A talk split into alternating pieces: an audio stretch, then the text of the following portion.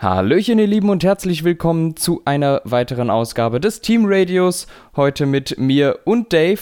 Und an diesem Tag werden wir mal nicht über die Formel 1 reden, sondern über eine andere Motorsportserie, die hier, äh, ich glaube, recht beliebt ist, und zwar die DTM. Da gab es dieses Wochenende die ersten zwei Rennen und ich muss sagen, die waren ziemlich actiongeladen und da haben wir uns gedacht, da lohnt es sich vielleicht tatsächlich auch drüber einen Podcast zu machen. Ja, ähm, das war ein sehr, sehr schönes Rennwochenende insbesondere. Allgemein ein Wochenende mit extrem viel Motorsport, weil äh, das Rennen in Brands Hatch von äh, Blancpain und von GT4 war auch und meine Güte, das äh, WEC-Rennen war auch, das Sechs-Stunden-Rennen in Spa und ja, wir haben uns dann äh, primär für die DTM entschieden, zumindest ich für meinen Teil, da mal zuzuschauen und es hat sich definitiv gelohnt. Ja, zweifellos. Ähm, es war schon, ich glaube am ersten Tag, das erste Rennen war schon voller Überraschungen. Äh, erstmal hat man gesehen, dass Audi völlig abgefallen ist mit den neuen Aero-Regeln, die äh, die DTM hat. Die ganzen Flügelchen wurden ein bisschen beschnitten. Es ist alles über ein bisschen weniger Aero. Und ähm, Audi scheint den größten Nachteil davon gezogen zu haben, denn irgendwie kamen die erstmal nicht richtig vom Fleck. Und es sah so aus, als könnte das eine richtige Mercedes-Dominanz werden, weil es waren, glaube ich, auch im Qualifying und auch im Rennen sehr viele Mercedes vorne. Das Rennen allerdings war dann trotzdem ganz gut und äh, ein alter Bekannter war dann plötzlich vorne.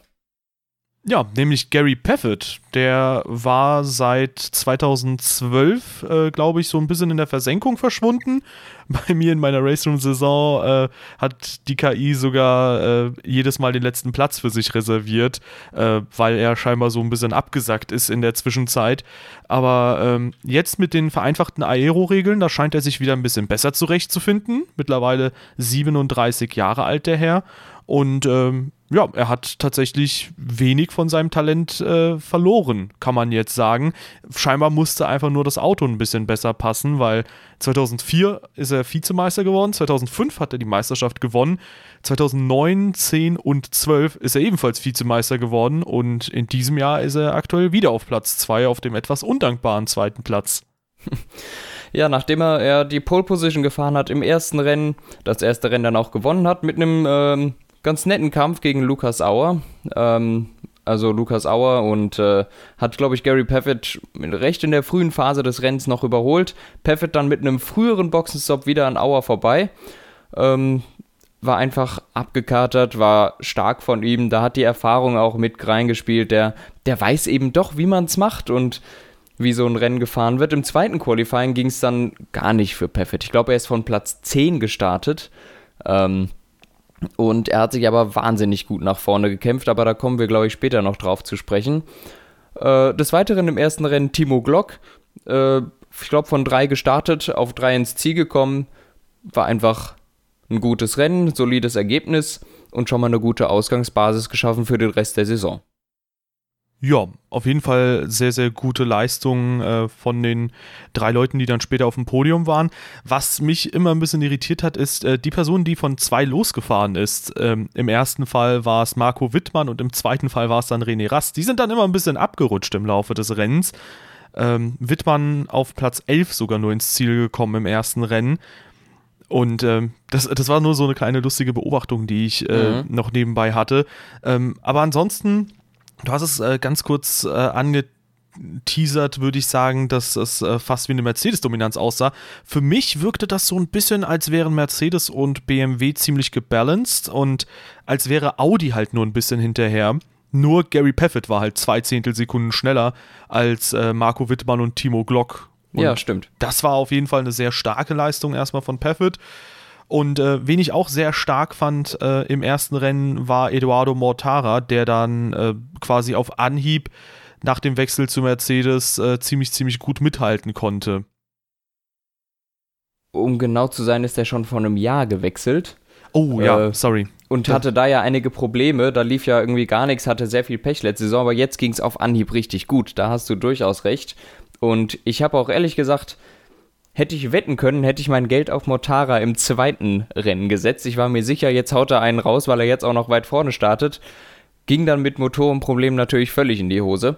Aber lassen wir das. Auf jeden Fall Mortara einfach richtig gut. Der hat, ich habe zuerst gedacht, die Strategie ist für die Hose, weil der ewig lang draußen geblieben ist im ersten Rennen.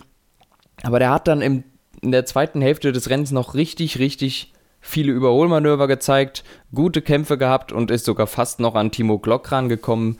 Ähm, das war echt stark. Das war sehr, sehr gut gefahren, der Eduardo Mortara, wie wir ihn eigentlich die letzten Jahre gekannt haben. Nur eben genau letztes Jahr war davon nichts zu sehen.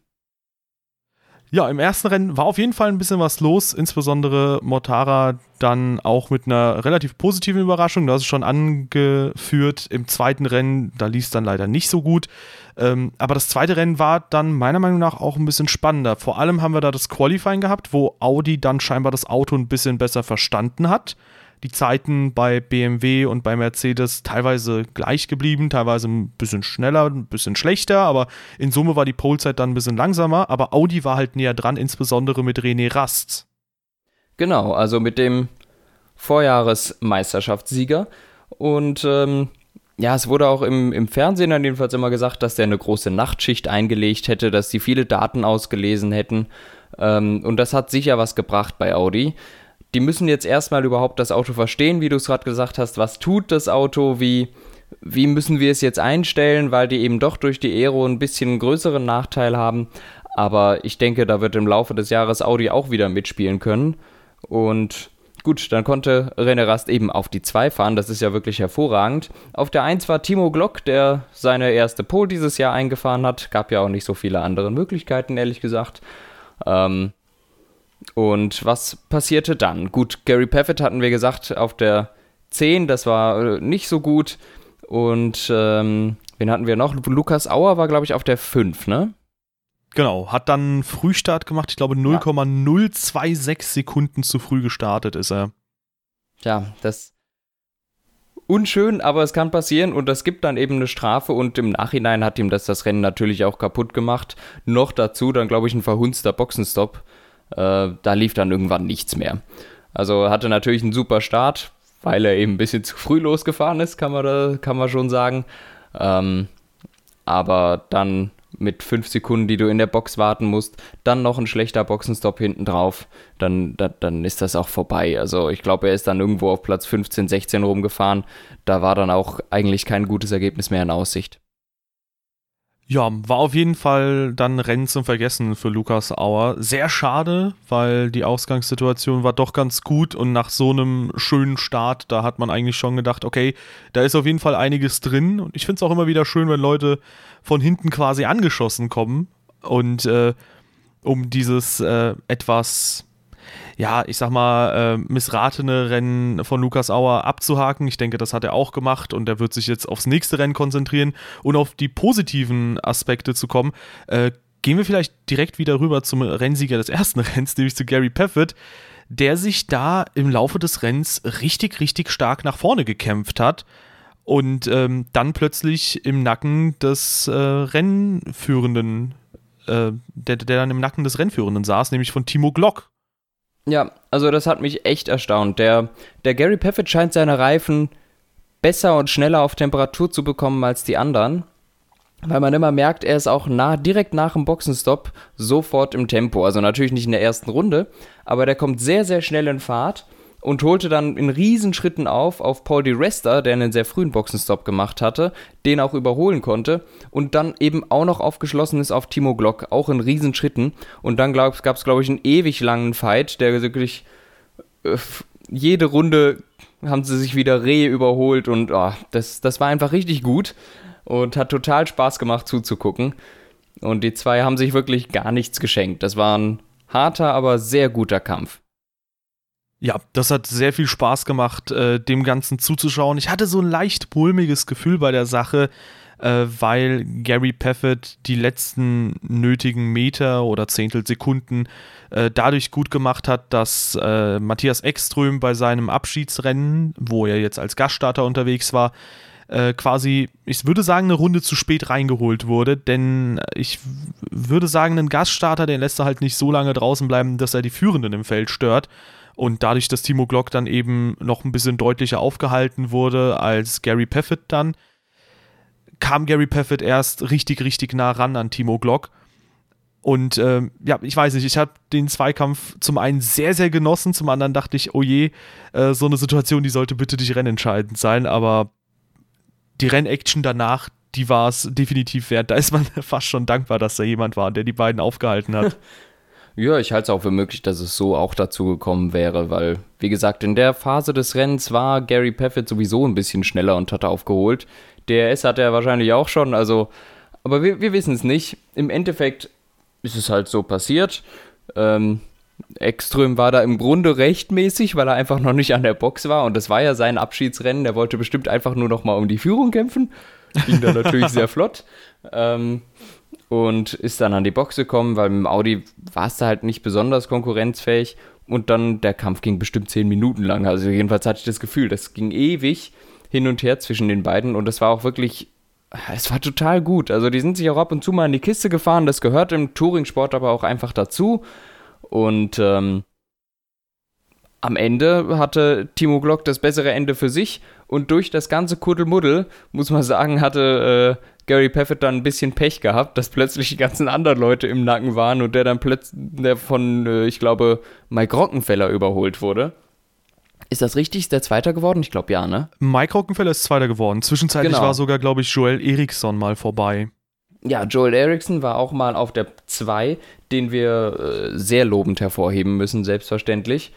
Ähm, ist eigentlich sein Leben lang Formel-Autos gefahren, ist Formel 4 gefahren, dann Formel 3, ist da hinter Lando Norris gewesen in der Meisterschaft. Sehr respektabel, also Joel Eriksson ähm, ist schon ein Name im Formelsport, setzt sich jetzt hier zum ersten Mal in so ein dickes Touring-Auto und fährt direkt an der Spitze mit. Das ist sehr respektabel meines Erachtens. Ja, das definitiv. Also den dritten Platz im Qualifying geholt. Hatten wir, glaube ich, auch beide nicht so wirklich auf dem Schirm, dass er da schon Dritter geworden ist, aber sehr, sehr stark für einen Rookie. Du hast es gesagt, hinter Lando Norris im letzten Jahr in der Formel 3 Zweiter geworden und sogar noch vor Maximilian Günther, der jetzt auch als Formel 1-Kandidat äh, gehandelt wird, ähm, ist er dann ja, in der Meisterschaft gewesen. Günther dann entsprechend Dritter mit einem relativ knappen Rückstand, aber das zeigt einfach nur die fahrerische Klasse, die Ericsson hat immerhin mal ein Eriksson, den wir um Podium, Podium mitkämpfen sehen können. Ähm, nee, aber das hat er auch hier in der DTM bestätigt. Also sehr, sehr starke Sache. Ich würde sagen, ähm, in den Zweikämpfen, da hat sich Gary Paffett zum einen sehr clever angestellt. Also äh, diese ganze Passage nach der Haarnadelkurve, das war schon richtig gut gemacht von ihm und er hat sich dann immer wieder nochmal neben den Gegner setzen können, wo man gedacht hat, okay, der andere ist dann schon vorbei. Er konnte auch Mike Rockenfeller nochmal kontern, ich glaube ein oder zweimal sogar. Ähm, nur hat Rockenfeller dann in der letzten Runde das wirklich mal final hinbekommen, äh, dass Gary Paffett sich mal nicht neben ihn setzt, indem er nie, sich nicht so weit hat raustragen lassen. Ich glaube, in der äh, Linkskurve mhm. war das. Ähm, in der Linkskurve im zweiten Sektor. Und äh, ja, ziemlich stark allgemein äh, den Zweikämpfen da nochmal zuzuschauen, auch wenn Timo Glock da sich ein bisschen Freiraum verschaffen konnte, raus aus der Action war. Dahinter war halt auch sehr, sehr viel los. Und was mich sehr gefreut hat, ist zum einen, dass ähm, Audi dann doch scheinbar äh, wieder jetzt auf Trab gekommen ist. Also, dass sowohl äh, Mike Rockenfeller jetzt das Podium geholt hat, aber auch äh, beispielsweise René Rast oder Duval, die sind da alle ziemlich gut mitgekommen von der reinen Pace her. Und in Summe scheint es doch so zu sein, dass äh, ja, alle drei Teams doch irgendwo auf, der, auf, auf einer Augenhöhe sind und äh, sich dann schöne Kämpfe vorne liefern werden. Und wie es der Kommentator mehr als nur einmal betont hat, äh, in den letzten Jahren werden da sehr viele Carbon-Teile abgesplittert. Äh, dieses Jahr hat man eben sehr viel weniger Aerodynamik und dadurch äh, ja, kann man auch eben schön mal auch nicht nur Rad an Rad kämpfen, sondern auch mal Karosserie an Karosserie entlang schrammen sehen, ohne dass da großartig was passiert. Und ähm, das haben wir auch hier gesehen. Das war sehr, sehr cool anzuschauen. Ja, hat auf jeden Fall Spaß gemacht. Auch, ich glaube, wenn wir auch schon vorher gesagt haben, wir halten es durchaus für möglich, dass auch mit dem letztjährigen Reglement genau so ein Zweikampf möglich gewesen wäre, wie wir den zwischen Paffett und Glock gesehen haben. Ja. Ähm, aber an sich würde ich jetzt sagen, hat es keine schlechten Seiten mit sich genommen. Ich finde, die Autos sehen gut aus. Das Racing war ganz gut. Ähm, und gut, die, die ganze diese ganzen kleinen Teile, die da sind, die nicht mehr abfliegen, das ist natürlich auch ein Kostenfaktor. Das heißt, es, es spart eigentlich ein paar Kosten. Das finde ich auch ganz gut. Insofern ist das eigentlich eine positive Entwicklung. Und äh, ich bin gespannt, wie das dann die nächsten Rennen ist, wenn wir dann in die Stadtkurse kommen oder die, die anderen etwas weniger befahrenen Kurse, die auch weniger Grip auf der Strecke haben. Da bin ich dann gespannt, wie das dann da läuft. Ja, das wäre auf jeden Fall interessant, das mal zu sehen. Ich glaube, man kann gewisse Tendenzen schon aussprechen, dass es dem einen oder anderen Fahrer, so jemand wie Gary Paffett, dann doch ganz gut liegt.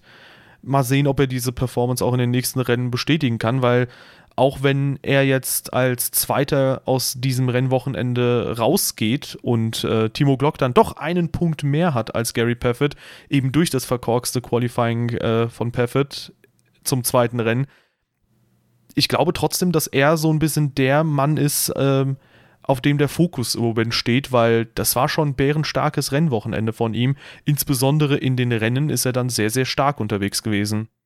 Absolut. Also wie du es gesagt hast, ähm, auch wenn man jetzt die Punktestände ausblendet, ist, ähm, gehört Gary Paffett definitiv zu den Titelanwärtern. Also ist ein für mich einer der ganz, ganz Spitzenkandidaten auf den Titel und ähm, keine Ahnung, ich irgendwie habe ich nach diesen zwei Rennen, die ich mal von ihm gesehen habe, das Gefühl, dass das könnte was werden. Aber es ist noch sehr früh, das sowas zu sagen. Natürlich ist auch Timo Glock klasse gefahren.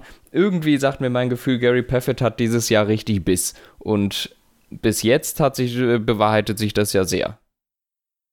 Ja, äh, wer auch noch ähm, sehr spannend zu beobachten sein wird, ist Joel Eriksen. Über den haben wir auch gequatscht. Beim Debüt quasi schon äh, direkt ums Podium mitgekämpft, an seinem ersten Rennwochenende. Und äh, wo ich vorhin angesetzt hatte, dass Gary Paffett sich sehr gut verteidigt hat.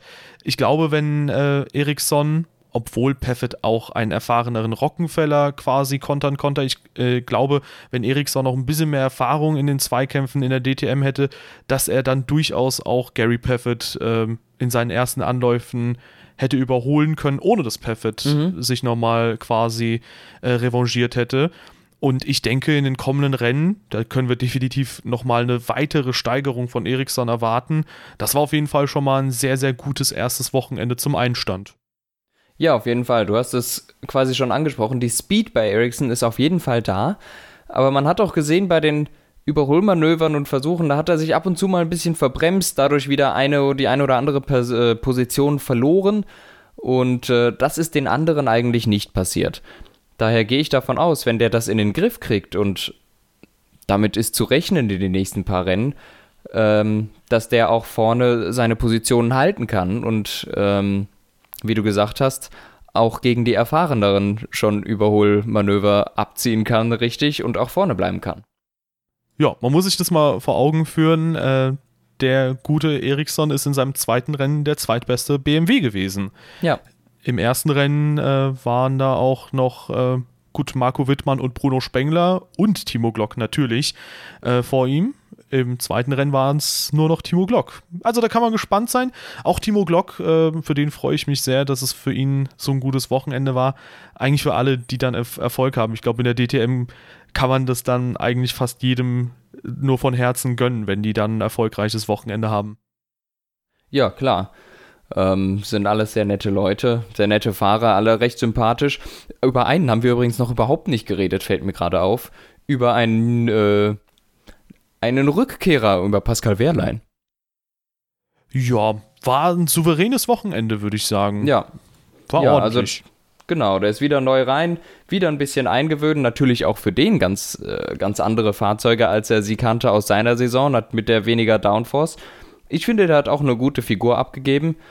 Ähm, und ist sicher auch einer, mit dem man ab und zu zu rechnen haben muss in der DTM. Immerhin ein Meister von vor drei Jahren zwei, drei, 2015 war es, glaube ich.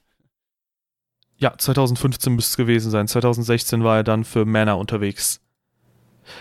Ja, war auf jeden Fall ähm, auch von ihm äh, eine sehr gute Präsentation. Im ersten Rennen noch ein bisschen unauffälliger, eben weil Mercedes da sehr stark schien. Also von den ersten acht Autos waren sechs Mercedes. Der erste Audi, muss man sich vorstellen, erst auf Platz neun. Im zweiten Rennen hingegen äh, dann schon der zweitbeste Mercedes gewesen, ähm, wenn auch dann nur mit einem sechsten Platz, aber auch da ziemlich ordentlich.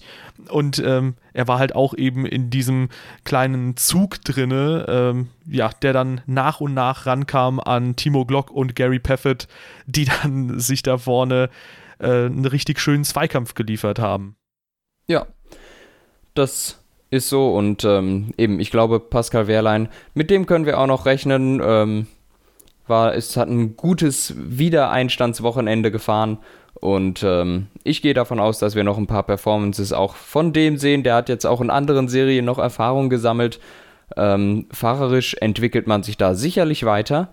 Und ja, da, da freue ich mich auf jeden Fall drauf, weil das Fahrerfeld ist doch bestückt mit dem ein oder anderen ähm, wertvollen Namen, sag ich mal, oder bekannten Namen. Und ja, das kann sicher spannend werden. Ja, klar. Also er fährt schon gegen Ericsson. Das ist ja sein letztjähriger Teamkollege gewesen in der Formel 1. Also äh, da gibt es auf jeden Fall schon einige sehr große Namen. So, egal, äh, den Gag mit Ericsson mal beiseite gestellt. Wir müssen uns auf jeden Fall, wenn wir in Zukunft nochmal über die, äh, die, DTM berichten, äh, darauf einstellen, dass es äh, vielleicht komisch klingt, aber in der DTM doch zutreffend ist, dass Ericsson einer der schnellsten von den Fahrern ist. ja, aber ähm, ansonsten mal die Gags beiseite gestellt. Ähm, ich denke, das war auch ziemlich, ziemlich schönes Wochenende aus Sicht des Motorsports. Hat sehr, sehr viel Spaß gemacht. Haben wir denn noch ein Thema zur DTM zu besprechen? Zur DTM eigentlich nicht, nein. Also nicht, dass ich wüsste jedenfalls. Okay, ja, wir haben ja auch ein bisschen das äh, Thema Racing und äh, die Regeländerung und die Einflüsse dadurch aufs Racing besprochen. Ansonsten, äh, so ein bisschen vorab, haben wir auch nochmal bequatscht, ob wir das denn zeitlich hinbekommen, über dann jedes DTM-Wochenende zu berichten. Ähm, das wäre dann wahrscheinlich eher nicht der Fall. Wir werden dann mal gucken, welche Rennen wir thematisieren. Wir müssen da auch äh, schauen, dass beide das Rennwochenende auch miterlebt haben, weil ansonsten macht es, glaube ich, relativ wenig Sinn. Ja, und ja, eben. Ja. Und äh, eben, wir werden jetzt einfach probieren und mal gucken, wie es so sich entwickelt die nächsten paar Wochen, aber ähm, wir haben natürlich dann beide mehr oder weniger was um die, viel um die Ohren und wir versuchen so viel wie möglich natürlich zu berichten und Podcast zu machen, wenn die Nachfrage dafür da ist.